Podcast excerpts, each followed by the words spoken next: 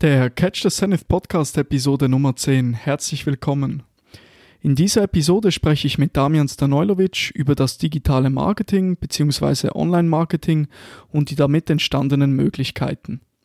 Wir werden das Thema Inbound und Outbound Marketing thematisieren, wobei man unter Inbound Marketing das Marketing mit dem Magneten versteht. Man möchte also vom Kunden gefunden werden. Beim Outbound Marketing ist das Grundprinzip so, dass man die größtmögliche Anzahl an Personen mit Werbung versucht zu erreichen.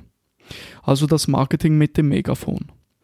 Des Weiteren thematisieren wir die Veränderung des Kaufprozesses, Content Marketing und sprechen über das Buch von Philipp Kotler Marketing 4.0 Moving from Traditional to Digital. Falls du in Zukunft keine Episode mehr verpassen möchtest und spannende Artikel über Produktivität, Lernen, Wirtschaft und Gesundheit erhalten willst, kannst du gerne meinen Newsletter abonnieren, den findest du auf catchthezenith.com. Dort findest du auch die Show Notes zu dieser Episode. Nun wünsche ich dir viel Spaß beim Zuhören. Catch the Zenith, der Podcast über Produktivitätssteigerung, effizientes Lernen, Wirtschaft und Gesundheit. Mein Name ist Nikola Flückiger und ich freue mich, dass du dabei bist. Was man äh, beobachten konnte, ist in der letzten Zeit, dass ähm, viele Content Creators, sei es jetzt ähm, Blog, Podcast etc., dass ähm, nicht mehr die große Hörerschaft relevant ist, mhm. dass es viel wichtiger ist, dass du, wenn du jetzt beispielsweise 1000 ähm, Zuhörer hast, die dir jede Woche zuhören, mhm. regelmäßig, dass das mehr Gewicht hat äh, für einen Sponsor mhm. als jetzt, ähm, sag jetzt mal, 100.000 mhm. Hörer, aber die immer wieder fluktuieren oder es ist Richtig. nicht konstant, das mhm. Ganze. Und ähm, da denke ich auch, ähm, dass vielleicht mehr eben die Qualität, ich sage jetzt mal, der Hörer, die dir zuhören, die, die sich für dich interessieren, anstatt Hörer, die vielleicht einmal hineinschauen und dann nicht mehr, oder? Dass vielleicht Sponsoren äh, für die ist es mittlerweile wichtiger, eben eine, eine kleinere Fangemeinde, sage ich jetzt mal, oder Pod, also Interessenten äh, anzusprechen, anstatt äh, eben viele ungezielt, nicht segmentiert mhm. äh, das zu machen, oder? Genau, also dass du, das ist absolut richtig, auch vielleicht jetzt hier wieder was Empirisches. Ähm, es ist günstiger, grundsätzlich lässt sich eben die Aussage tätigen, dass es äh, viel günstiger ist, einen Kunden zu behalten, also Kundenbindungsmaßnahmen zu gestalten, diese erfolgreich dann auch umzusetzen, statt neue Kunden zu akquirieren. Das heißt, es ist günstiger, wenn man jetzt einen Kunden hat, der das Produkt gekauft hat, den versucht ans, ans eben Unternehmen zu binden, statt jetzt wieder neuen Kunden, dass, dass man den jetzt äh, abgibt quasi, mhm. dass man wieder neue versucht zu rekrutieren oder äh, äh, ähm, akquirieren. Also das darf man echt nicht unterschätzen, du hast absolut recht, das ist ähm, es ist natürlich so, dass es besser ist. Qualität vor Quantität, absolut. Oder? Ja, ja nochmal zu dem Delivering of Experience. Was denkst du, dass Unternehmen mehr authentisch, ehrlich sein sollten? Mhm. Ähm, Stop being perfect ist das Stichwort, mhm. oder? Dass es mehr ein, eine Lieferung von einem Lifestyle ist bei einem Produkt, mhm. oder? Was man sicherlich auch beobachten konnte, mhm. dass es Unternehmen gibt, dass es einzelne Personen gibt, die eine äh, große Reichweite haben, die ihre Einnahmen beispielsweise offenlegen, mhm. die äh, klar kommunizieren mit den Leuten, die ähm, beispielsweise werden, ein gutes Beispiel ist ein Online-Kurs, der angeboten wird von einem ähm, Online-Marketing-Guru mehr oder weniger. Und äh, dort ist es eigentlich so, dass er diesen Kurs gratis zur Verfügung stellt. Der ist noch recht aufwendig gemacht aber er deklariert klar, hey, okay, ich stelle dir das gratis zur Verfügung, aber ab und zu äh, findest du gewisse Affiliate-Links, also Links, äh, wenn du draufklickst, bekommt er eine gewisse Provision, äh, verkauft ein Produkt, sage ich jetzt mal, und in diesem Kurs kannst du jetzt beispielsweise lernen, wie du äh, eine Webseite baust, oder? Mhm. Und du kannst über den Link dann bekommt er eine Provision, wenn du das über einen gewissen Anbieter hostest, mhm. oder? Und ich glaube, diese Authentizität ehrlich zu sein, dass das viel wichtiger ist als früher. Das wurde früher vielleicht äh, nicht so stark gemacht, auch von großen Unternehmen, dass man klar, ich sage jetzt nicht unehrlich kommuniziert hat, aber dass man anders kommuniziert hat, dass es nicht so ein Spirit war, den man, der man den Leuten liefern wollte.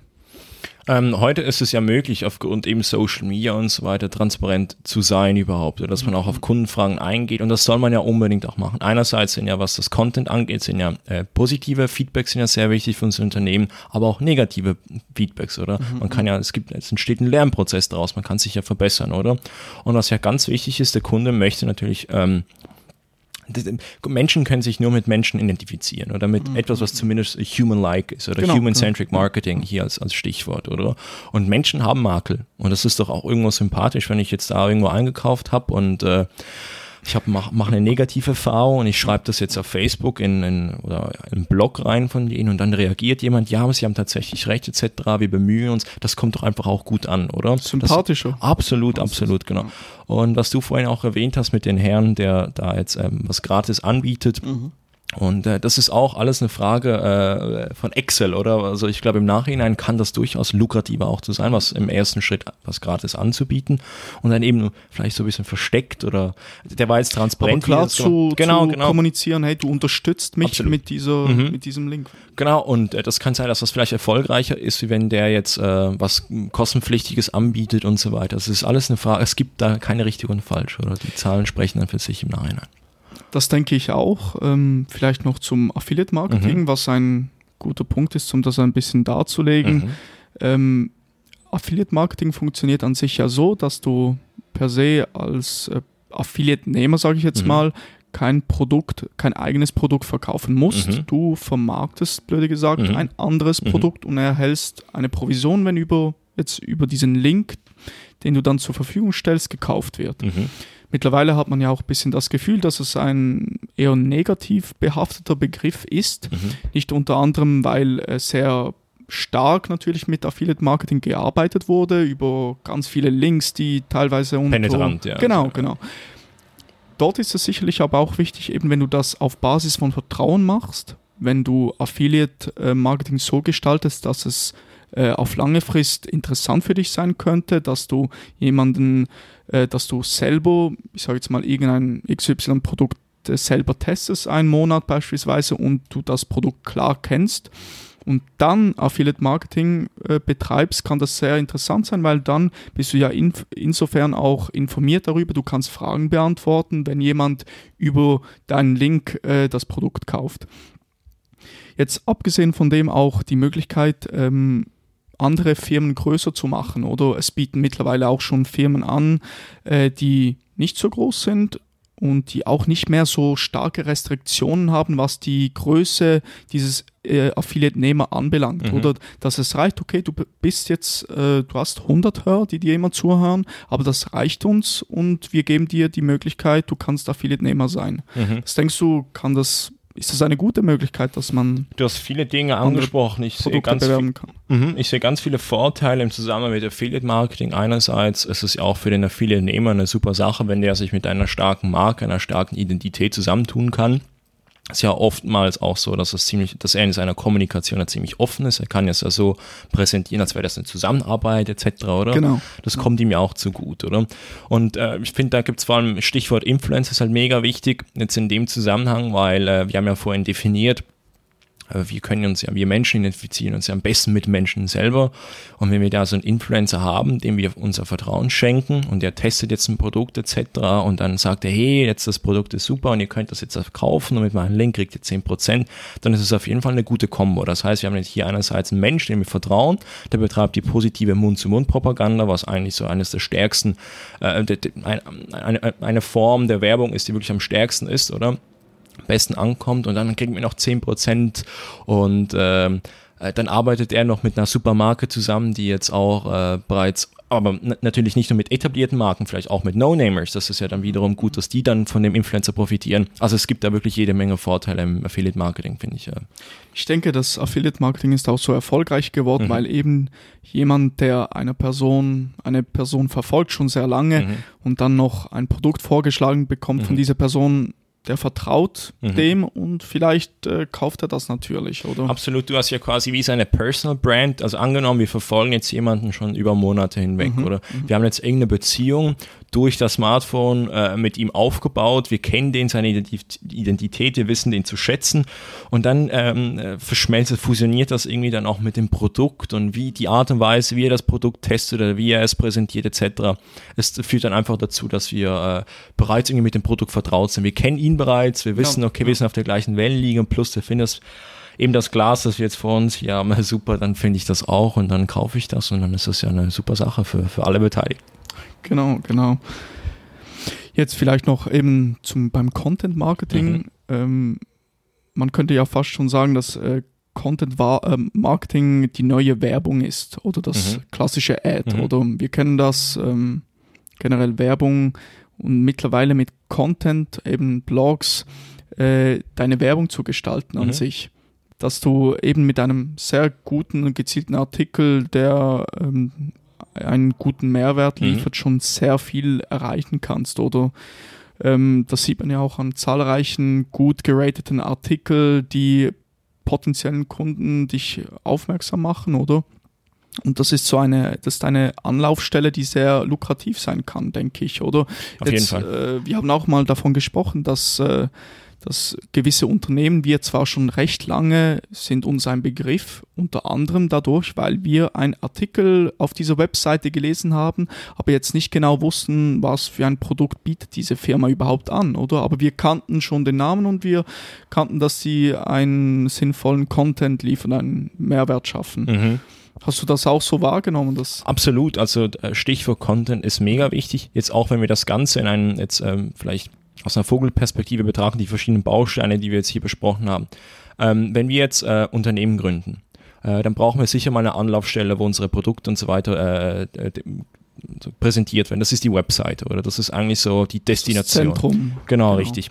Und dann in einem zweiten Schritt, bevor wir jetzt über Inbound-Taktiken und so weiter sprechen, sollen wir zuerst mal die Kundschaft ein bisschen kennenlernen, kennenlernen oder Social Listening ist das Stichwort. Man geht dann auf Social Media, guckt dann, da gibt es auch verschiedene Tools, auch von Facebook Audience beispielsweise. Man guckt, okay, die Keywords, die relevant sind für mich, oder wer sind jetzt meine Hauptkonkurrenten? Ja. Und dann gehen wir mal auf die, die, die Pages von denen und gucken, okay, das, das sind jetzt eben wichtige Sache, äh, Sachen, ähm, die, die die Follower, die die Kunden äh, interessieren, oder?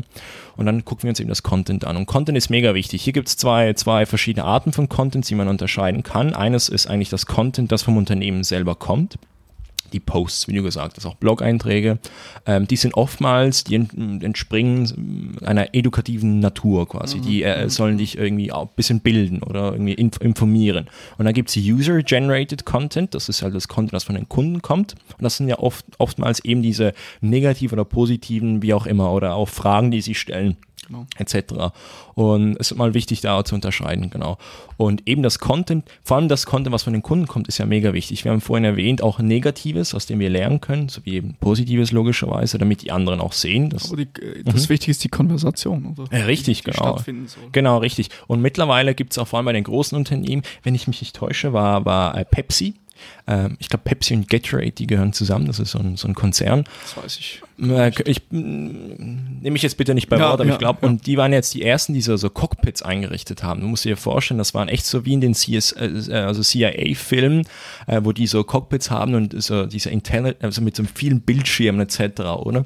Und die tracken da wirklich was, eben die tracken das Social Listening, also die, die fabrizieren Social Listening, also die tracken die Content und so weiter und die haben dann auch so wirklich definierte, äh, ähm, wie soll ich sagen, so Response Rate, also Response äh, Times, die müssen dann innerhalb von, von drei Stunden, müssen die halt reagieren auf den Content etc.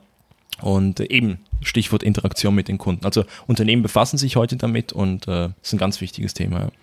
Genau, und auch die Möglichkeit jetzt äh, beispielsweise auf WordPress, du mhm. hast äh, verschiedene Tools, wie du ähm, Search Engine Optimization, also mit anderen Worten einfach, dass du im Netz besser gefunden mhm. wirst, wenn du einen Artikel beispielsweise ähm, veröffentlichst oder hast du ganz einfache Tools, die dir zeigen, okay, diese äh, Keywords, diese Begriffe, Schlagwörter, die du benutzt, sind okay, deine Beschreibung ist äh, angemessen und gibt dir eigentlich Feedback auf das, was du dort hineingeschrieben hast, ob das jetzt okay ist, ob du noch mehr äh, Wörter finden musst, die zusammenpassen, beispielsweise. Also man hat dort sehr einfach die Möglichkeit gefunden zu werden oder? Mit teilweise sind das Gratis-Optionen, teilweise muss man auch dafür bezahlen, aber die Möglichkeiten sind da gefunden zu werden oder Es ist nicht mehr so, dass man genau. selber das Ganze gestalten muss, oder? Und nach äh, Gefühl arbeiten muss. Jetzt hast du mittlerweile eine Maschine, die dir sagt, okay, mhm. diese zwei Wörter, die solltest du vielleicht austauschen,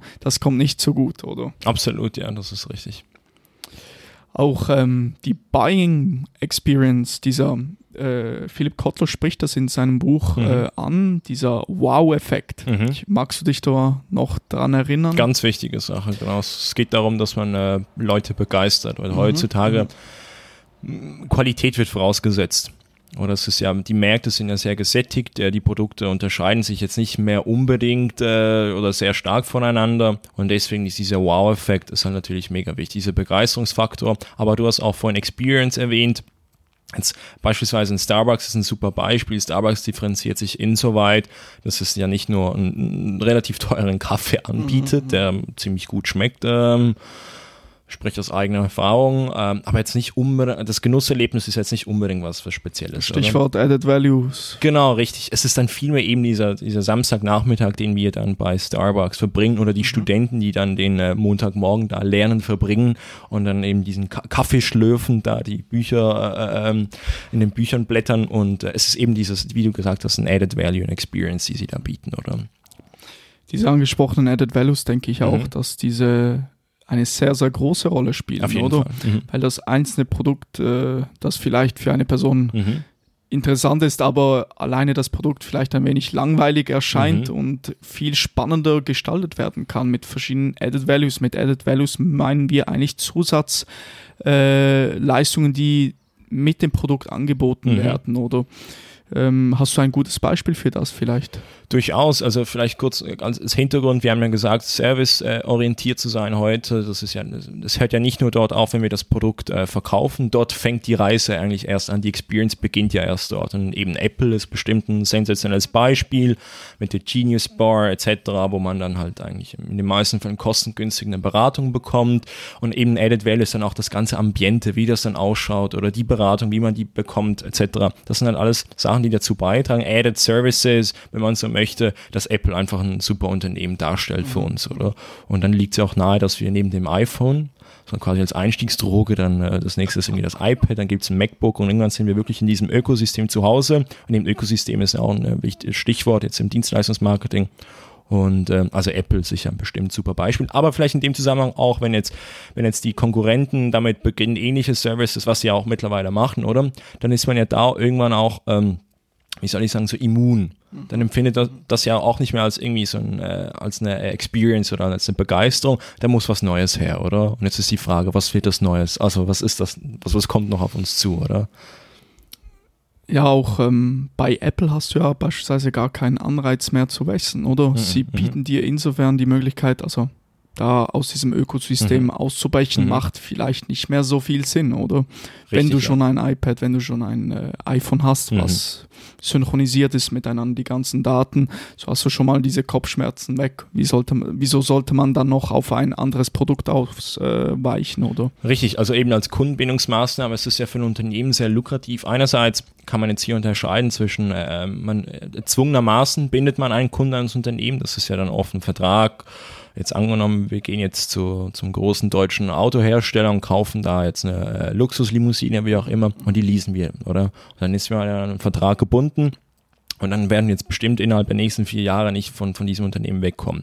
Wiederum ist es natürlich auch äh, sehr wichtig, also das, man möchte ja nicht unbedingt auch gezwungen werden, beim Unternehmen zu bleiben, es soll ja auch freiwillig sein, oder? Und das ist jetzt eben im, im Beispiel von Apple, man hat ein Ökosystem und es erscheint uns unvorteilhaft, jetzt sich von dem Unternehmen zu trennen. Man bleibt freiwillig, weil man eben denkt, oh, das macht doch keinen Sinn, wenn ich da weggehe, ich bin da, ich fühle mich da so wohl und so weiter, oder? Es gibt da, und auch hier ganz wichtig, ein Mix es ausmachen. Einerseits möchte man ja, dass der Kunde sich wohlfühlt, dass er freiwillig beim Unternehmen bleibt, aber man möchte den Kunden von so spontan Käufen. Das heißt, wenn jetzt ein Apple-User jetzt irgendwie, keine Ahnung, jetzt äh, eine China-Reise macht, dann bei Huawei da im Laden steht, dann sieht er, wow, die Produkte, die sind ja noch besser und der jetzt spontan irgendwie äh, auf 10.000 Franken auf der hohen Kanten hat und der möchte da jetzt einkaufen, dass man ihnen eben den Schütz sagt, nee, du hast ja einen Vertrag. Ah, ich kann ja gar nicht weg, oder? Das heißt, hier auch die richtige Mischung macht es dann auch aus, aus ökonomischer Sicht natürlich.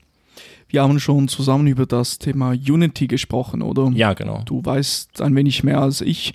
Ähm, was kann man sich unter der Unity äh, vorstellen? Ein ganz äh, interessantes äh, Stichwort. Unity jetzt auch, jetzt im Zusammenhang mit Apple natürlich sensationell. Jetzt Unity, also Einheit, wenn man jetzt ein Produkt anschaut, beispielsweise ein Smartphone oder eben jetzt das iPhone im Falle Apple, dann sieht man, dass das Produkt äh, grundsätzlich sehr einheitlich ist. Oder es ist ja die Software einerseits, es ist aber auch äh, die Hardware. Es, es ist einfach alles einheitlich. Es passt alles zusammen wie die Faust aufs Auge, wie man so schön sagt, oder? Und jetzt gibt es natürlich da auch noch ein Gebiet, ein Forschungsgebiet, das uns relativ jung ist.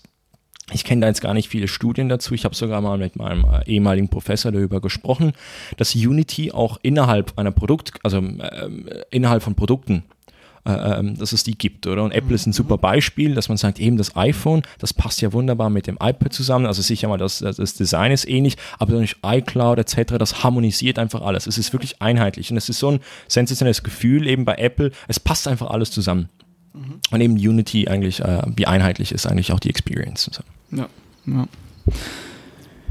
Äh, zu einem nächsten Punkt noch mhm. zu kommen, was würdest du sagen, dass die Marke alleine reicht heute nicht mehr aus, um erfolgreich zu sein? Also, mhm. um das zu erläutern, mhm. dass etablierte Unternehmen, die jahrelang sich ein Standing aufgebaut mhm. haben, dieses Standing trotzdem nicht mehr ausreicht, um ähm, erfolgreich Produkte zu verkaufen. Wie hast du das beobachtet? Konnte man das feststellen überhaupt? Durchaus. Das ist eine Erkenntnis, ähm, mit der man im Dienstleistungsmanagement konfrontiert ist. Wir haben jetzt bereits einige einzelne Punkte in dem Zusammenhang angesprochen wenn man jetzt die Zeit nach dem Zweiten Weltkrieg anguckt, das war eine Zeit, ähm, in der die Leute eigentlich sehr Konsum, wie soll ich sagen, also konsumwillig waren. Man braucht einfach, man braucht den Kaffee. Jetzt ein Kaffee als super Beispiel. Man musste oder? niemanden überzeugen. Genau, richtig. Kaufen. Es ging dann auch in erster Linie um den Rohstoff. Man wollte Kaffee, man hat Kaffee bekommen. Man ging in den Laden, hat den irgendwie geschöpft, einfach in der Tüte und da gab es noch keine Marke, nichts. Mhm. Und irgendwann äh, hat das ja nicht mehr ausgereicht, oder? Irgendwann musste man ja Marken verabschieden auf dem Markt, um sich vom, von der Konkurrenz zu differenzieren zu können, oder? Und dann hat man eben, ein Wandel hat stattgefunden, oder Brandings etc. Das ist ja vor allem so ein bisschen die 70er Jahre, war das eigentlich sehr stark, dass man dann mit Marken aufgekommen ist. Und irgendwann hat das auch nicht mehr gereicht. Es gab so viele Marken. Es gab dann, jetzt wenn wir den Kaffeemarkt angucken, es gab so viele Marken, oder? Und das eben, irgendwann gab es einfach genug davon. Und dann braucht man irgendwas Neues, um sich zu differenzieren. Dann war es vielleicht äh, eben Nespresso ist ein gutes Beispiel. Oder dass man diesen Kaffeegenuss dann auch irgendwie zu Hause wirklich hochwertigen Kaffee bekommt. Ganz einfach dann mit den Kapseln oder die Art und Weise, wie man das Produkt dann, eben die Experience war dann gefragt, oder? Sie haben eigentlich mhm. genau dort angesetzt, dass das, ich sage jetzt mal, das lang, der langweilige Kaffee nochmal spannend wurde. Richtig. Ein genau. neuer Spirit wurde erschaffen. Richtig, genau. Und absolut. Und dann hat dann die, die viele sind dann nachgezügelt oder die haben dann auch diesen Kaffeegenuss nach Hause gebracht, etc., diese Experience von diesem super äh, Mokka, wie auch immer. Und ähm, genau, dann sieht man eben, eben Starbucks, das Beispiel, das wir vorhin erwähnt haben, dann ist es dann ist es eben so eben diese Added Values, die das dann ausmachen, oder um sich in dem Markt äh, differenzieren zu können. Und ähm, genau, also grundsätzlich die Marke alleine reicht dann nicht mehr aus. Und die Märkte sind sehr gesättigt und es braucht mhm, eben diese mhm. Added Values, die wir vorhin angesprochen haben.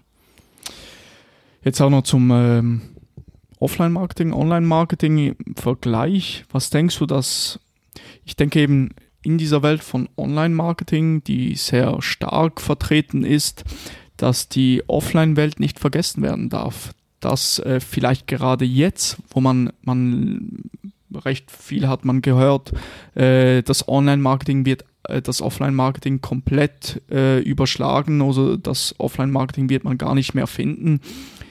Vielleicht ist es trotzdem immer noch wichtig, äh, Offline-Marketing zu betreiben, mhm. insofern, weil Online-Marketing so stark vertreten ist. Könntest du dir vorstellen, dass trotz, dass es jetzt eben beispielsweise wie bei äh, solchen Dienstleistern, die Inbound-Marketing äh, vereinen, ähm, dass diese auch ähm, Offline-Möglichkeiten wahrnehmen? Durchaus, also es ist einfach wichtig, dass das Erlebnis oder jetzt, wir sprechen ja vom transmedialen Marketing jetzt, oder dass man wenn man eine Kampagne startet, dass das Erlebnis auf allen Kanälen gleichermaßen äh, ähm, also äh, passiert, oder quasi. Mhm. Und dann ist es eben wichtig, ich habe jetzt auch hier ein Beispiel, ein persönliches Beispiel. Ich habe jetzt letztens auch mit in der Luxusgüterindustrie gearbeitet und äh, das ist so, dass man vor allem am Point of Sale, also in den Läden, ähm, den Kunden immer noch gerne was in die Hand drückt oder einen Katalog über die neue Kollektion auch und so weiter. Da ist nach wie vor die Vogue ist da vielleicht auch ein Thema, jetzt hier einfach als Beispiel. Also es gibt tatsächlich noch Industrien, wo Offline, also Printmedien vor allem dann auch sehr wichtig sind, äh, Plakatierungen, also vor allem im Zusammenhang mit dem Point of Sale, aber nicht nur dann, sondern auch noch die es ist halt immer eine Frage, man musste die Kundschaft ja auch kennen, oder? Auf was reagiert die? Und es gibt tatsächlich noch äh, in vielen Fällen, dass, dass halt Offline-Medien noch wichtig sind. Und da ist es halt einfach wichtig, einen richtigen Mix ausfindig zu machen und ein transmediales, also Kundenerlebnis äh, zu gewährleisten. Das ist ganz wichtig. Sicherlich auch sehr stark branchenabhängig, oder? Absolut, ja. Dass man nicht äh, sagen kann, eben im Luxussegment, das mhm. Luxusgütersegment, dass man das Gleiche machen kann wie jetzt äh, beispielsweise jemand, der eine andere Dienstleistung anbietet. Absolut, genau. Wenn man jetzt zum Beispiel im Software as a Service äh, ähm, Segment ist, oder dann macht es vielleicht weniger Sinn, dass da jetzt Salesforce irgendwie noch da so Printmedien, mhm. äh, die Innenstadt von Basel jetzt noch plakatiert äh, mit dem neuen Software-Update, keine Ahnung. Ähm, aber wie du gesagt hast, je nach Branche gibt es da tatsächlich noch Anwendungen. Ja. Ähm, ich bedanke mich bei euch. Falls ihr die Show Notes gerne lesen möchtet auf meiner Webseite, den Artikel dazu findet ihr auf catchthezenith.com. Nun, ich bedanke mich bei dir, Damian, dass du dir die Zeit genommen hast. Vielen Dank, lieber Nicola, bei dir und auch bei allen Zuhörern, die uns da zugehört haben. Dankeschön. Sehr gerne. Vielleicht auf ein weiteres Gespräch in Zukunft. Sehr gerne, Nicola. Lieben gerne. Ich bedanke mich bei euch für die Aufmerksamkeit und bis zum nächsten Catch the Zenith Podcast. Bye.